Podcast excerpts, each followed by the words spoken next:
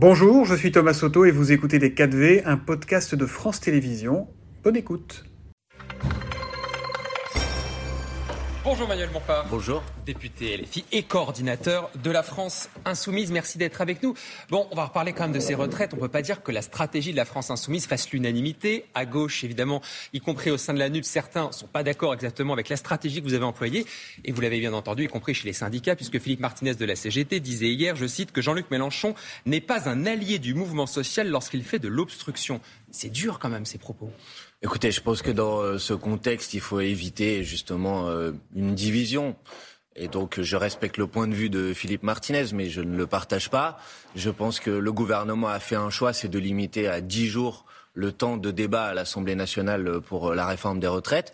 Et nous, notre responsabilité en tant qu'opposants à cette réforme, c'était de faire en sorte qu'il ne puisse pas, en dix jours, faire voter le report de l'âge de départ à la retraite à 64 ans. C'est ce que nous avons fait et c'est ce qui euh, permet, je pense, au mouvement social, à partir du 7 mars, puisque la date du 7 mars est, posée euh, sur la table, de pouvoir se déployer pour obtenir le retrait de cette, euh, de cette réforme. mais les syndicats, ils auraient aimé justement qu'on aille sur le vote de cet article 7 pour compter, pour voir effectivement ceux qui s'opposaient, ceux qui le soutenaient. Quand il dit le leader de la CGT qui reproche à la LFI de vouloir s'approprier le mouvement social pour reléguer les syndicats au second plan. Non, alors d'abord, c'est pas les syndicats vous avez entendu effectivement M. Martinez dire ça. Il y a huit organisations syndicales dans euh, l'intersyndicale euh, unie. Donc je ne sais pas si ce point de vue. Non, non, bien évidemment, ce n'est pas rien, mais je ne, je ne sais pas si ce point de vue est le point de vue de l'ensemble des organisations euh, syndicales. Nous, le choix que nous avons fait, et c'est le choix souverain des, des, insoumis en tant que députés à, l'Assemblée nationale, c'était de faire en sorte de ne pas permettre au gouvernement d'avoir une victoire qui permette ensuite de dire aux Françaises et aux Français qui sont très majoritairement opposés à cette réforme, ça sert plus à rien d'aller manifester puisque l'Assemblée nationale a adopté le report de l'âge de départ à la retraite à 64 ans. Et donc je crois au contraire qu'en mettant en place euh, cette stratégie, nous avons euh, donné un coup de main, nous avons aidé la mobilisation sociale pour pas euh, que le gouvernement puisse utiliser un vote à l'Assemblée nationale pour tenter de démobiliser la rue. Et je pense que c'est pour ça que nous avons fait ça et je crois que nous avons bien fait de le faire. Mais justement, vous pensez quand même que l'image qu'a rendue l'Assemblée nationale quand on a vu ces débats extrêmement houleux, ces rappels au règlement incessants, vous pensez justement que ça a aidé le mouvement social bon, écoutez, Je crois qu'il y a beaucoup de cinéma parce qu'en vérité, ce débat n'a pas été un débat euh, beaucoup plus houleux, beaucoup plus violent que beaucoup d'autres débats dans la Ve République. Ce débat, il n'a pas été inutile, contrairement à ce que j'entends euh, parfois. Il a permis, par exemple, de pointer euh, les difficultés, les faiblesses, les mensonges du gouvernement sur cette réforme des retraites. Par exemple, nous avons pu interroger à plusieurs reprises le ministre du SOP sur cette fameuse retraite à 1200 euros qui initialement, le gouvernement faisait le tour des plateaux de télévision pour dire toute personne qui a une carrière complète va pouvoir bénéficier d'une retraite minimum à 1200 euros. C'est plus compliqué que ça. Quand on l'interroge aujourd'hui pour savoir combien de personnes seraient concernées, après euh, des jours et des jours où nous l'avons interrogé, il a sorti un chiffre de 40 000 personnes qui pourraient en bénéficier. Aujourd'hui, on demande d'où vient ce chiffre, quelle en est la source? Il ne répond pas à cette question. Et puis vous avez montré tout à l'heure un tableau où, euh, ce qui a fait partie d'un deuxième point sur lequel nous avons interrogé le gouvernement, il est quand même totalement absurde d'imaginer qu'une personne qui a commencé à travailler à 17 ans doive cotiser 43 annuités, alors qu'une personne qui a commencé à travailler à 18 ans doive cotiser 44 annuités. Sur ce sujet non plus, nous n'avons pas eu de vous réponse. Vous au bout du débat, parce que l'amendement LR n'a pas été euh, Exactement, mais vous avez pu suivre l'actualité comme moi et voir qu'il y a un flou puisque même M. Pradier, qui portait cette revendication côté euh, les Républicains, vendredi soir à l'Assemblée nationale, a demandé mais où on en est exactement? Donc vous voyez, le débat, il n'a pas été inutile, il a permis de mettre l'accent sur les mensonges euh, et les contradictions qu'il y a dans ce projet de loi. Y compris au sein de la France insoumise, tout le monde n'était pas d'accord là-dessus. On a entendu Clémentine Autain et d'autres qui auraient aimé une autre stratégie. Ça se passe comment dans votre mouvement? C'est vous qui décidez et les autres qui non, exécutent? pas du tout. Écoutez, euh, le groupe parlementaire de la France insoumise à l'Assemblée nationale, chaque jour de l'examen du texte, a adapté sa stratégie au regard des rapports de force qui existait dans l'Assemblée. Et, on a décidé collectivement. oui, bien sûr, on a à plusieurs reprises, le groupe euh, a dit on va aller plutôt dans cette direction ou dans une autre direction. Et il me semble qu'à la fin, cette stratégie, elle a été la stratégie partagée par euh, tout le monde. Vendredi soir, dans l'hémicycle, nous étions tous ensemble pour mener cette, cette bataille. Écoutez, il faut être clair, il faut être franc. Euh, notre objectif, c'est d'empêcher le report de l'âge de départ à la retraite à 64 ans. Et nous le faisons avec les moyens qui sont à notre disposition. Et à l'Assemblée nationale, les moyens qui sont à notre disposition, c'est notamment le droit d'amendement, qui est un droit garanti par la Constitution. Donc, euh, en ce qui me concerne, je suis fier aujourd'hui de dire que grâce au groupe de la France insoumise à l'Assemblée nationale, le report de l'âge de retraite à 64 ans n'a pas été adopté. Plus globalement, quand vous voyez l'image qu'ont rendu les débats à l'Assemblée nationale la semaine dernière, vous vous dites pas que Marine Le Pen, c'est la grande gagnante de ces 15 jours Non, je crois pas. Marine Le Pen, elle a été totalement euh, silencieuse. Elle a dormi pendant 10 jours. Elle a à peine déposé un amendement.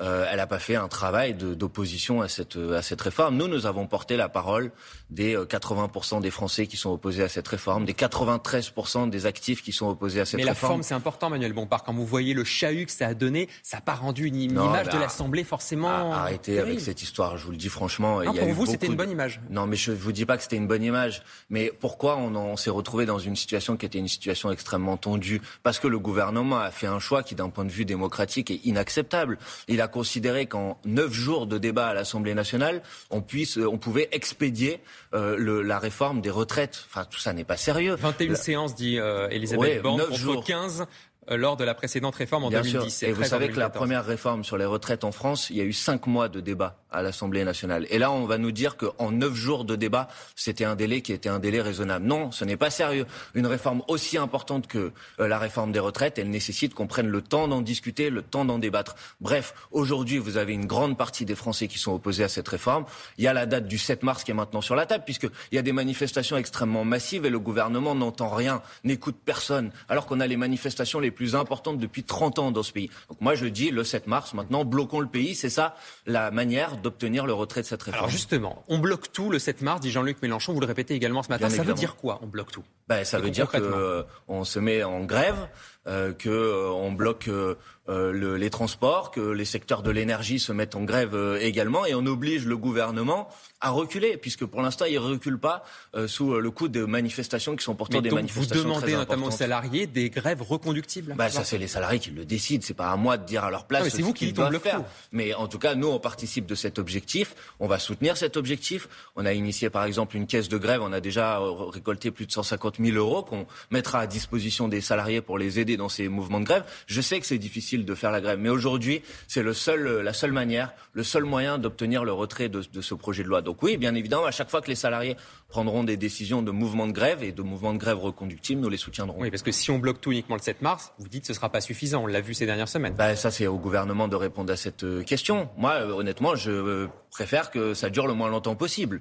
Mais ça, c'est au gouvernement d'être raisonnable. Et pour l'instant, le gouvernement n'est pas raisonnable sur ce sujet. Donc je dis à Emmanuel Macron, euh, c'est pas un problème de s'être trompé parfois. Il vaut mieux reconnaître qu'on s'est trompé et reculer. Alors le Sénat, avant ça, va prendre le relais de l'Assemblée nationale à partir du 28 février en commission, le 2 mars en séance publique. Vous disposez pas de groupe, hein, LFI, à, au Sénat. Qu'est-ce que vous attendez de ce débat? Est-ce qu'il peut être utile? Bah, Je souhaite que ce débat soit un débat qui permette de poursuivre le travail que nous avons commencé à l'Assemblée nationale c'est-à-dire de mettre, de pousser le gouvernement dans ses retranchements, de pointer euh, les mensonges, les faiblesses, les problèmes de ce texte de loi. Et je souhaite que les, sénatrices et les sénateurs euh, puissent le faire. Et je souhaite que là aussi, ils prennent tout le temps nécessaire et surtout qu'ils ne se hâtent pas, qu'ils n'aillent pas trop vite je ne vois pas pourquoi on devrait accepter le calendrier euh, mis par le gouvernement, qui n'est pas du tout un calendrier obligatoire. On aurait pu avoir beaucoup plus de temps pour débattre de ce projet de loi. Donc j'espère que les sénatrices et les sénateurs vont s'opposer de manière aussi forte que ce que nous avons pu le faire à l'Assemblée nationale. Vous pensez que le travail parlementaire, encore à l'Assemblée à la fin avec la commission mixte paritaire, peut arriver à contraindre le gouvernement ou ça se passera forcément dans la rue? Bah, Je pense que si on veut obtenir aujourd'hui le retrait de ce texte de loi, c'est dans la rue, clairement. Euh. Non, je ne le crois pas. Bien sûr que le Parlement n'est pas inutile. Il permet de montrer, encore une fois, les, les problèmes et les, contradictions qu'il y a dans ce texte de loi. Mais si on veut gagner aujourd'hui, on a bien entendu que euh, ça passera par un rapport de force. Et ce rapport de force, il s'organise euh, à partir du 7 mars dans la rue.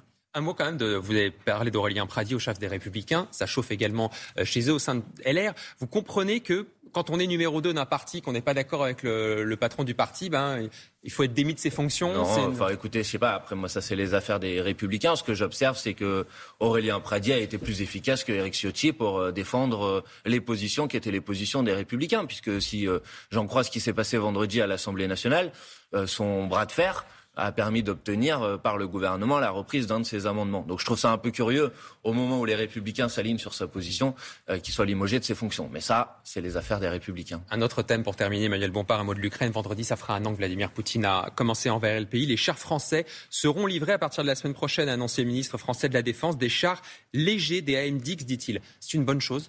Moi, j'ai dit déjà à plusieurs reprises qu'il me semble que toute euh, décision française d'aller un peu plus loin dans le, fait de fournir des armes nécessiterait un débat au Parlement pour connaître quelle est la... un débat au Parlement. Oui, pour connaître quelle est la stratégie. Il me semble que c'est une illusion de considérer qu'on peut sortir de ce conflit uniquement par la voie militaire. donc je trouve qu'il faudrait poser sur la table quelle est la stratégie euh, du gouvernement français pour approfondir la voie diplomatique. Si on veut aller à la paix, il faut qu'on aille à la paix le plus rapidement possible. Je ne pense pas que ça passe par une escalade militaire, mais par le renforcement des procédures diplomatiques. Mais certainement vous dire qu'un débat au Parlement, ça va vous contraindre, vous, à la France insoumise, de vous positionner. Pour Moi, je n'ai pas peur de me positionner, euh, mais j'aimerais, pour me positionner, avoir l'ensemble des éléments tactiques, stratégiques qui permettent de se positionner dans des bonnes conditions. Et encore une fois, je pense qu'il ne faut pas s'enfermer dans l'illusion que c'est en renforcement, en renforçant en permanence les fournitures d'armes à l'Ukraine qu'on va sortir de cette situation. Je pense qu'il faut approfondir la voie diplomatique et je, je regrette qu'on on, ait l'impression, en tout cas, que la France ne soit pas un acteur majeur de premier plan pour essayer de faire en sorte de mettre tout le monde autour de la table et pour créer les conditions pour qu'on puisse revenir à la paix le plus rapidement possible. Manuel Bompard, coordinateur de la France Insoumise, député, euh, merci d'avoir été notre invité. Bonne journée. C'était Les 4V, un podcast de France Télévisions. S'il vous a plu, n'hésitez surtout pas à vous abonner. Vous pouvez également retrouver tous les replays en vidéo sur France.tv.